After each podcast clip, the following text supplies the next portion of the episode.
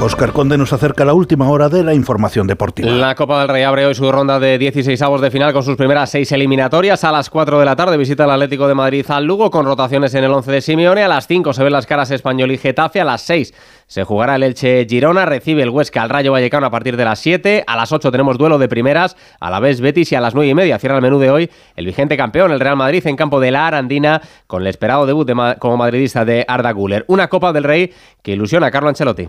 Pero por el hecho que somos eh, los campeones vigentes, por el hecho que esta competición nos ha dado mucha felicidad el año pasado, lo vamos a, a empezar a intentar de ganarla como lo hemos intentado el año pasado. No tengo dudas, tengo mucha confianza porque el equipo en este momento está enchufado, motivado en marcha tenemos ya la primera etapa del Rally Dakar con malas noticias por la caída del español Tosa Sareina, ganador ayer del prólogo en motos que se ha visto obligado a abandonar la carrera. Recordar además que en el torneo internacional de balonmano que se disputa en Granollers, la selección española masculina superó ayer 36-18 a Eslovaquia. Se enfrentan hoy los de Jordi Rivera a Serbia y en los europeos de waterpolo. Segundo partido hoy en categoría masculina para España ante Montenegro. Ayer debutó la selección femenina con victoria. Ganó a Francia 17-8.